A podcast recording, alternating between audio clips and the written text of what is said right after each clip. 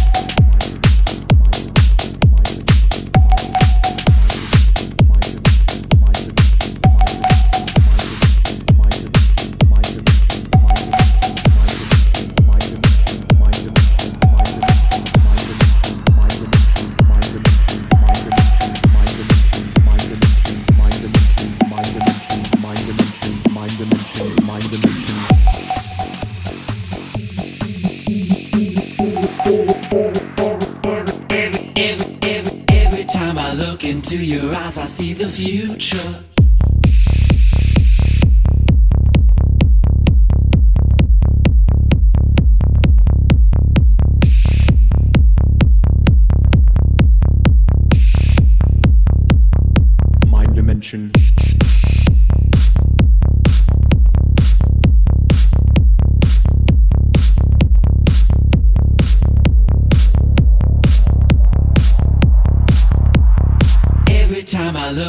to, to, to,